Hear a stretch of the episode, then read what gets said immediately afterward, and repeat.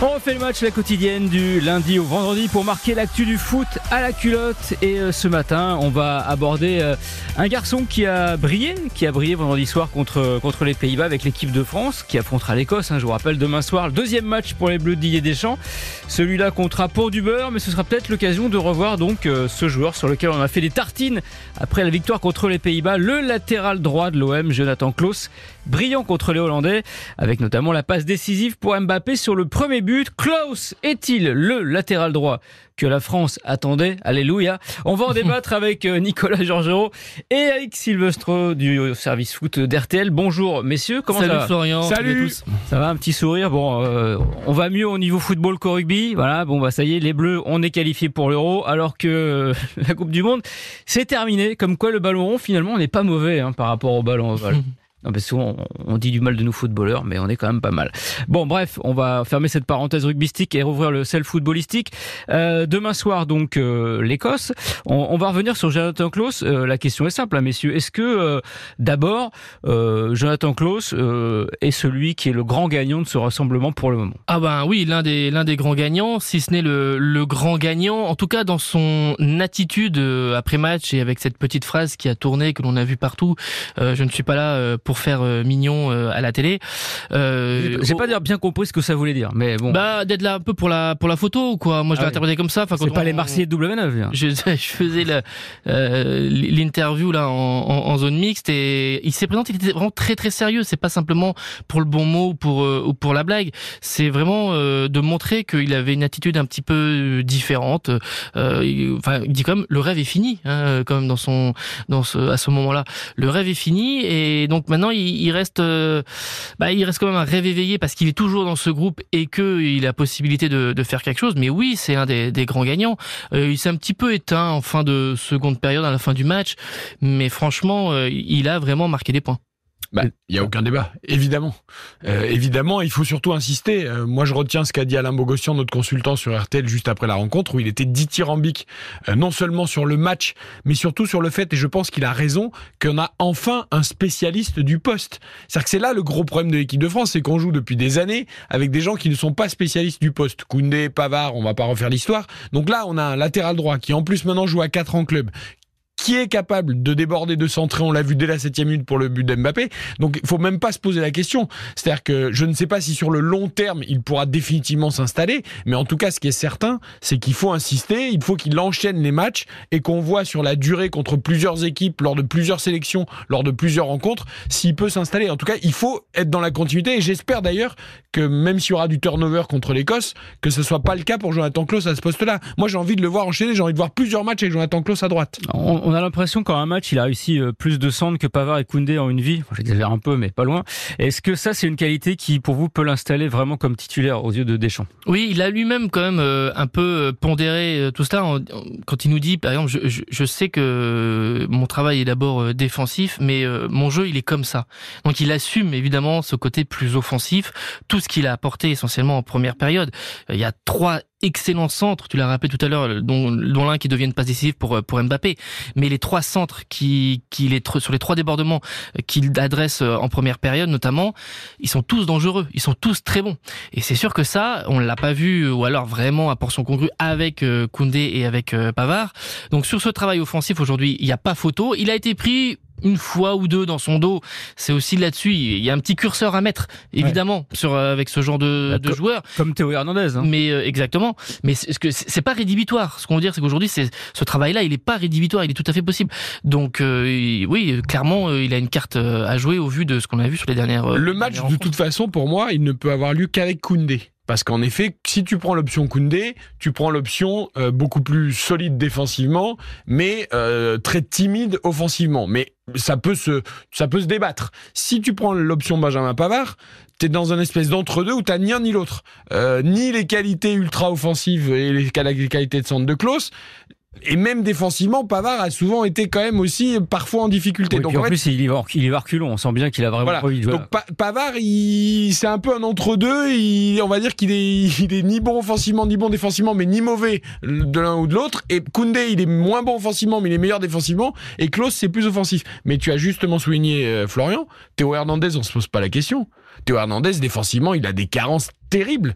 D'ailleurs, moi, je serais plutôt enclin à plus tard revoir Lucas à gauche personnellement. Euh, parce que quand on aura la charnière Konaté ou Pamecano ou autre. Et qu'éventuellement euh, je, je vois bien Lucas euh, repasser à gauche dans un système plus pragmatique à Deschamps parce que. Mais, mais c'est ça le problème. Le problème pour Deschamps, c'est que d'avoir deux, deux latéraux assez offensifs, c'est que tu dévoiles. C'est trop. Non mais il sait très bien. Fait peur. Il sait très bien qu'avec un Théo Hernandez et avec au moins un Koundé ou un Pavard, tu sais que à minima t'en as trois derrière et que euh, avec le travail d'un Chouameni par exemple, tu peux aussi ou d'un Rabiot, tu peux avoir ce travail de compensation et finalement d'être là, à, deux latéraux très offensifs, l'équation elle est pas la même et elle est pas très Deschamps, on va dire. Donc du coup, en, gros, t'es en train de me dire que Deschamps, quoi qu'il arrive, il, aime jouer avec ses trois défenseurs centraux qui nous maquille, qui nous maquille une défense à quatre en mettant trois défenseurs centraux et un latéral. Exactement que quand, quand il jouait à 5, je reprends sa phrase quand il dit le, quand on défend à 5, le, il, avait pris cet exemple de d'être au moins il voulait être au moins à 4 derrière. C'est-à-dire que avec un Théo Hernandez très offensif, on posait déjà euh, cette question-là. Il savait qu'au moins il pouvait rééquilibrer de l'autre côté et d'être au moins à 4 et pas d'être simplement avec trois défenseurs centraux et qu'il avait un petit peu cet équilibre-là. Donc euh, c'est pas de savoir si c'est être à 5 ou à 3 mais d'être au moins à 4. Et là, c'est un peu cette équation-là qui revient dans une défense à 4. C'est-à-dire que euh, avec évidemment un joueur en moins mais d'abord si tu en as au moins un qui est très offensif, de moins avec 300 avec tes deux centraux, ton autre latéral, tu peux coulisser un peu de coulisser et de compenser. Il y a un autre point très positif, je trouve, avec l'émergence, ou en tout cas, on va voir si ça se confirme de Jonathan Klaus à droite, c'est que ça équilibre les forces offensives, justement. Alors certes, on pourra peut-être pas, on vient d'en parler, sur la durée jouée et avec Théo Hernandez et avec euh, Jonathan Klaus, mais l'équipe de France, elle n'attaquait quasiment qu'à gauche avec Théo Hernandez et Kylian Mbappé. Euh, parce que justement, à droite, on avait, bah, entre Pavard et Koundé, c'est vrai que le danger était beaucoup plus, euh, beaucoup moins important. Et donc là, en fait, ça, ça, ça rééquilibre. D'ailleurs, on a beaucoup moins vu Théo Hernandez offensivement que d'habitude. Euh, on peut peut-être s'en plaindre ou le regretter, mais, mais moi je trouve que c'est bien qu'on puisse avoir aussi des, des attaques différentes, euh, que le danger puisse venir de, de, différents endroits. Ça peut rééquilibrer aussi les forces sur le terrain. Ça permet aussi à Mbappé qui se réaxe souvent dans l'axe, et eh ben d'avoir des ballons. On l'a vu sur le premier but qui viennent du côté droit, ce qui n'est pas possible quand il est à gauche.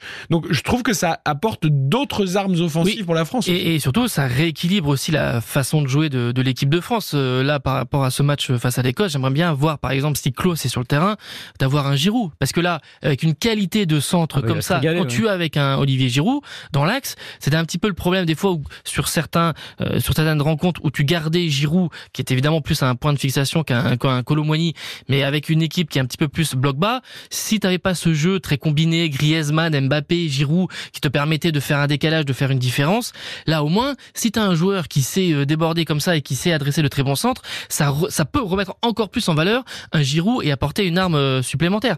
Euh, entre un joueur qui est quasiment un des meilleurs en Europe euh, de la tête et, un joueur qui sait très bien centrer comme ça, c'est vraiment une arme. moi, je trouve qu'on. Donc quelque part, Klaus ce serait, serait une mauvaise nouvelle pour Colomani. Par rebond. Non, enfin, disons que tu apportes une, non mais t'apportes une, une, une, solution, une, variante et une, alternative qui est beaucoup plus intéressante. Moi, je, trouve que d'ailleurs, et même, on peut rejoindre un peu le jeu du Paris Saint-Germain, mais le, le jeu de l'équipe de France sur maintenant quelques rencontres, il tient beaucoup à ce jeu très combiné, de jeu de remise, euh, où on vient s'appuyer, etc. Ça correspond évidemment à ce que fait Kylian Mbappé, mais dans la variété, je trouve qu'on est un petit peu moins surprenant pour l'adversaire qu'il y a encore euh, quelques mois. Et, je trouve que ça, c'est vraiment une variante qui est très intéressante. Oui, pour que le moigny, en plus, il a pas besoin de jouer à temps close pour l'instant pour se poser des questions tout seul. Il faut qu'il s'occupe déjà de lui. Alors, on va surtout pas l'enterrer, le garçon, on va lui laisser le bien temps. Sûr, non, mais, euh, mais clairement, pour l'instant, il est en difficulté, que ce soit close ou quelqu'un d'autre. Je veux dire par là que c'est pas. en difficulté. Il a pas le jeu typique pour euh, réceptionner des centres. C'est pas, c'est pas, c'est pas son jeu. C'est vrai qu'avec un, un Klaus qui a, qui a, une main à la place du pied, quand tu mets Giro au milieu, tu peux, tu peux te régaler. Euh, question un peu provoque, les gars. L'an dernier, à l'OM, Klaus jouait comme piston dans la défense à 3 D'ailleurs, il avait un peu la réputation de n'être bon que dans ce système, mais ça a un peu peut-être pesé dans, la tête de Didier Deschamps. À la reprise, l'OM a basculé en 4-4-2. Et Klaus s'est avéré euh, à l'aise aussi dans ce système. D'où ma question. Klaus peut-il dire merci à Marcelino pour son retour en bleu? bah c'est clair que le système A4 l'a forcément aidé. Après, quand on disait Klaus ne peut jouer que dans un système A5 en piston, c'était des raccourcis. On l'avait rarement vu jouer à 4. C'est juste que forcément, comme il était très offensif, comme Hakimi, Hakimi, on peut dire la même chose. Il, joue beaucoup mieux dans un système. Il y, avait l'OM et il y avait Lens aussi avant. Alors, voilà. Pour le, public, le, système est beaucoup plus adapté pour lui euh, en piston, euh, comme Hakimi encore une fois. Mais Hakimi est capable aussi de jouer à 4 euh, quand il faut jouer à 4. Donc, et puis il faut pas oublier que le football moderne a quand même évolué, hormis dans certains clubs. Euh, on en parle souvent, il n'y a plus de latéraux à l'ancienne, euh, ultra défensifs et, et ça n'existe plus. Euh, tu prends même un Carvaral ou d'autres latéraux, ce sont des latéraux ultra offensifs. Les Marcello, même encore aussi par le passé au Real. Jordi Alba et tout ça. donc voilà, les, latéraux ont évolué. Donc quelque part, Klaus, il est plus dans le, le, football moderne, même s'il a 31 ans, que, que les latéraux à la Lizarazu ou Dimeco qui n'existent plus. Oui, mais l'évolution, elle est. Je, je, me souviens des mots de, par exemple, de Laurent Blanc à Bordeaux 2009, le titre. Euh, la clé, c'est et à ce moment-là, ça commence un petit peu à remonter, mais je veux dire, euh, la clé, c'était de passer par les côtés et justement d'avoir cet apport des, des latéraux, ce que Lyon a aussi euh, beaucoup fait à ce moment-là. C'était quelque chose que l'on voyait avec moins, et tout ça. Moins, voilà, mais mais avec quand même un élément décisif pour cette période-là, vers une évolution que l'on a aujourd'hui. Mais c'était quand même quelque chose de, déjà de, de très présent, d'avoir des joueurs qui t'apportent offensivement, mais qui soient toujours autant solides défensivement. À l'époque, le débat était pas autant, mais il, fallait les trouver, les, les perles rares. Et puis qui court? Parce que ce qui caractérise aussi Jonathan Klaus, c'est qu'il n'est pas avare d'efforts, il en fait des allers-retours. il n'a pas uniquement la qualité de dire je monte, je centre. Euh, c'est quelqu'un qui, qui, a une dépose d'énergie importante, et ça, ça compte aussi. Aujourd'hui, il faut pouvoir faire ces allers-retours quand on justement demande à au latéral d'être très offensif. Et on peut se remémorer quelques actions de la première période où il ne cherche pas forcément le centre avec le ballon qui arrive point de pénalty ou second poteau pour une tête, mais avec aussi des centres en retrait euh, bien sentis. Il le fait à deux reprises. Euh, donc là aussi, c'est aussi une variété dans ce. C'est pas simplement le, le, joueur qui en bout de course, etc., qui a une qualité de pied qui va pouvoir. Qui en rupture. Mais, voilà, mais avec une vision et de pouvoir euh, alterner un petit peu son jeu. Et ben, il est même capable de marquer. D'ailleurs, en partant de son côté, il l'a fait cette saison avec l'homme. Mm. D'ailleurs, paradoxalement, l'année dernière, il a mis 11 passes décisives. Il était deuxième meilleur passeur du championnat derrière Messi à égalité avec Neymar. Et cette année, avec ce nouveau système, pour l'instant, aucune passe décisive en championnat, seulement deux en, Coupe d'Europe pour Klaus. Mais une en bleu euh, déjà donc. Voilà, mais une en bleu donc euh, c'est voilà, il, il est en pleine mutation. Euh, Didier Deschamps, comme dont le deuxième métier est calmeur d'ardeur, a félicité. C'est peut-être même là où il est le meilleur. Ouais, il a félicité. c'est un petit sac. C'est un petit sac. Ça, Nico, ça n'engage que toi. Euh, il a félicité Klaus, donc hier dans Téléfoot, tout en ayant cette petite phrase à la Didier Deschamps. Il n'avait pas une énorme adversité face à lui et en ajoutant, euh, voilà, deuxième lame. Après, ça dépendra de l'adversaire. Qu'est-ce que ça sous-entend ça? Mais je pense que c'est pas pour Jonathan Klaus, c'est plus pour justement les observateurs, les supporters, la presse, nous-mêmes qui faisons le podcast aujourd'hui sur le sujet. Didier Deschamps, il, est, il déteste les conclusions hâtives. Nicolas le fréquente depuis assez longtemps euh, pour, pouvoir en témoigner. Il a d'ailleurs euh, eu en entretien pour RTL euh, il y a quelques jours sur la longueur. Didier Deschamps, il adore ça. Il adore dès qu'il voit quelqu'un s'enflammer ou dès qu'il voit que voilà que ça prend un peu trop de proportions, hop, tout de suite, il remet les choses en place. Et, et parce qu'il faut aussi que le message passe en interne. C'est aussi ça. Il peut pas parce que vu qu'il rabâche en interne de d'aller chercher la première place pour être parmi les cinq meilleurs premiers de façon à être dans le premier chapeau. Le sixième étant l'Allemagne déjà qualifié. Ça, il a besoin que les joueurs et que le groupe adhèrent à cette idée-là et que jusqu'à euh, mi-novembre avec euh, Gibraltar et la Grèce de faire le taf jusqu'au jusqu'au bout de façon à prendre le maximum de points. Euh, si tu prends quatre points par exemple sur les matchs de, novembre, euh, tu seras quasi à coup sûr euh, parmi les, les cinq premiers. Mais il reste encore un peu de boulot. Euh, et donc évidemment que déjà c'est pas sa nature de, de, de s'enflammer, mais en plus là il a besoin de les garder sous pression jusqu'à jusqu'à mi-novembre. Donc c'est certain que là il va pas falloir céder à une quelconque euh, euphorie sur les semaines à venir. Parce qu'on est on est d'accord. Enfin on peut pas faire de foot fiction, mais si jamais Koundé était pas blessé, c'était lui qui était titulaire contre les Pays-Bas. Pas, Klaus. Bah, ça lui donnait, oui, davantage de garanties. Sur les matchs comme ça, il y a très, très rarement des, de quelconque euh, surprise dans la part du, du 11 de, de Deschamps. C'est-à-dire qu'il faut toujours se dire, en quoi il a le plus de repères, d'automatisme et de sécurité. Et effectivement, la, la, défense normale, normale qu'il aurait dû y avoir, c'était avec un, un Koundé qui était euh, présent de façon à ce que tu aies une, au moins une, une, une charnière et, et, des latéraux qui se connaissent euh, davantage. Après, c'est pas à toi que je vais apprendre, Florian, que le foot c'est aussi une histoire d'opportunité. Hein. Il y a des gens qui ah ont fait bah, des carrières. La nature du vide. Sur, hein. sur, la moindre opportunité d'une blessure, euh, ouais. c'est aussi ça. Peut-être que euh, le forfait de Koundé va lancer Klaus pour euh, les deux prochaines années euh, titulaire en bleu. On verra, on n'en est pas encore là. T'es en train de me dire que le jour où je vais rater ce podcast, euh, je vais plus reprendre ma place.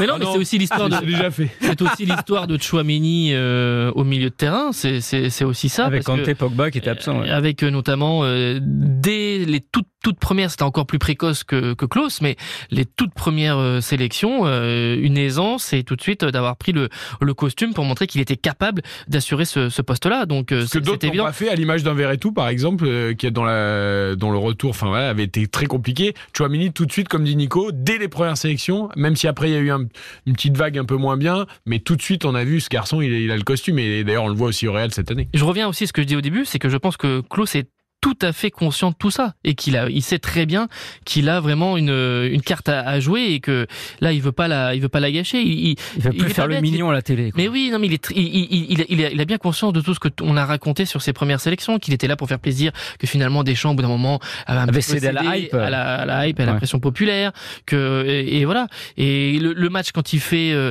fin mars, quand il est euh, le, dans les matchs amicaux contre l'Afrique du Sud euh, et, et, quand il joue aussi après à Lille, souvenez-vous le contexte, il est quand même sifflé en première période, il se reprend, il fait un très bon match. Il a, il a du caractère, il a de la, il a de la ressource, et je crois qu'il est, il a complètement compris qu'il était pleinement dans, dans la rencontre. Deux dernières, que deux dernières questions sur euh, sur Klaus. Euh, la première, est-ce que finalement aujourd'hui il a une autoroute rapport au fait que bah il y a pas de concurrence? On a vu euh, quand Malo Gusto est rentré à sa place, bon bah il est pas encore il est pas encore complètement oui. terminé. Mmh. Euh, est-ce qu'il y a d'autres joueurs qui peuvent émerger? Est-ce que par un, un qui avait été en bleu, qui a été longtemps blessé avec le PSG peut revenir dans la course? Ou est-ce qu'il a vraiment une autoroute Jonathan Klaus? Bah, il faudrait déjà qu'il rejoue au ballon. Oui oui non mais je, non mais pour l'instant il y a une autoroute. Enfin ça semble enfin une autoroute. En tout cas, la route est dégagée. C'est peut-être pas 130, mais c'est au moins 110. C'est une voie express, quoi. C'est-à-dire que il est plutôt euh, sur une voie assez rapide. Ouais. Et, et ça rejoint ce qu'on ce qu'on disait il y a quelques minutes, et c'est que là, si sur euh, octobre et s'il revient en novembre et qu'il est, pour moi, il va, il prendra vraiment une longueur d'avance par rapport euh, au printemps et, et puis euh, pour pour l'euro. Il faut faut bien finir. Faudra continuer évidemment de jouer euh, très régulièrement, mais je vois pas pourquoi il le ferait pas ouais. avec euh, l'OM. pas de blessure, mais mais bien sûr, il faut reprenez Pavard et Hernandez. Lucas Hernandez, il vient en bleu en 2018. Sa première convocation, bah à l'arrache, hein, les deux. C'est au mois de mars. Ouais. C'est-à-dire que quatre mois, jour pour jour, après, il fait une finale de Coupe du Monde. Après sa première convocation, ça, pas sa première sélection. Ça s'appelle l'euro million, ça. Sa première convocation. Ouais. Donc euh, le modèle de Klaus, il est tout à fait possible. Hein. Et ma dernière question, euh, on n'est pas voyant, mais un petit pari sur l'avenir. On est euh, la veille du premier match de l'Euro, l'été prochain en Allemagne. Qui Didier Deschamps alignera comme titulaire au poste derrière droit, s'il n'y a pas de blessés évidemment? Bah, vous voulez pas, vous voulez prendre le coup de fil à un ami, non? Vous voulez qu'on appelle Philippe sans bah, Moi, je, je reste non, mais... ce que j'ai dit. J'espère que ce sera Jonathan Klaus et qu'il se sera installé. D'accord. Voilà. Bah, de toute façon, euh, la, la, tendance, euh, on fait rétro-planning, c'est-à-dire que si tu fais les, les, matchs du mois de mars, les deux qui aura, plus les matchs de, les, les deux matchs de, comme ça, un euro, il n'aura pas, ça pas une coupe du monde, on n'aura pas trois, mais tu auras plutôt deux matchs de préparation. Si t'en as deux et que et qu'il est titulaire, ce sera lui qui, qui débutera. Il va pas, euh, Deschamps ne changera pas entre les matchs de préparation et le début de, de la compétition. Après, c'est un euro avec quand même souvent des équipes, euh, c'est-à-dire que tu joues pas une, une équipe où avec un niveau c'est très déséquilibré ce qui veut dire que tu as quand même un euro, une opposition assez forte d'emblée. Donc, euh, je veux dire, il n'y a pas de possibilité de faire tourner comme ce soit. Donc, euh, non, non, je pense que ça peut l'être. Il peut, Florent, l'être, oui. Je peux lancer pour finir un appel à Didier Deschamps. Bah écoute, c'est qu'il n'est pas là pour faire plaisir à personne, Didier Deschamps, et qu'il n'est pas là pour faire les mignons sur la photo comme Jonathan Klaus. Mais s'il pouvait donner quelques minutes de jeu à Boubacar Camara, parce que franchement, ce pauvre garçon, à chaque fois, il vient, il a annulé son voyage de noces, il annule tous ses trucs. À chaque fois, il vient en bleu, je l'ai toujours pas vu euh, sur le terrain. Là, contre l'Écosse, franchement, c'est un match amical, il faut lui donner quelques minutes. Écoute, peut-être. Didier, écoute-nous, je sais qu'il écoute le podcast place dans Refait le match. Écoute-nous, Mais Didier. il mérite quand même. Fais jouer Booba. Bah, on verra demain, de toute façon. Et d'ailleurs, demain, dans le podcast La quotidienne d'Orphée le match, bah, on abordera ce, ce France-Écosse, euh, qui, qui est un match amical, mais qu'il faut jouer, qui sera peut-être l'occasion, justement, pour Didier Deschamps de faire la fameuse revue d'effectifs et pourquoi pas Camara sur le terrain. On verra ça. Et contre une équipe, en plus, ça va être très intéressant parce que tout le monde dit oui, bon, c'est un amical, on est déjà qualifié, mais euh, l'Écosse fait une très bonne euh, campagne de, de qualif. Elle est Ils sont pleinement- qualifiés d'ailleurs grâce à Donc, l'Espagne. euh, voilà. Donc euh, c'est c'est pas neutre pour une nation qui, euh, je vous le rappelle, depuis sa création, n'a jamais joué un match à élimination directe, que ce soit d'un Euro ou d'une Coupe du Monde. C'est une équipe euh, ambitieuse et je pense que ce match sera beaucoup plus accroché qu'on pense. Eh ben, on en parlera demain. On fera l'avant-match de ce France-Écosse avec euh, tous les copains du service euh, foot d'RTL. Merci Eric, merci Nico. Vous retrouvez ce podcast le match sur RTL.fr, l'appli RTL et les plateformes partenaires. Passez une bonne journée et à demain. RTL. On refait le match.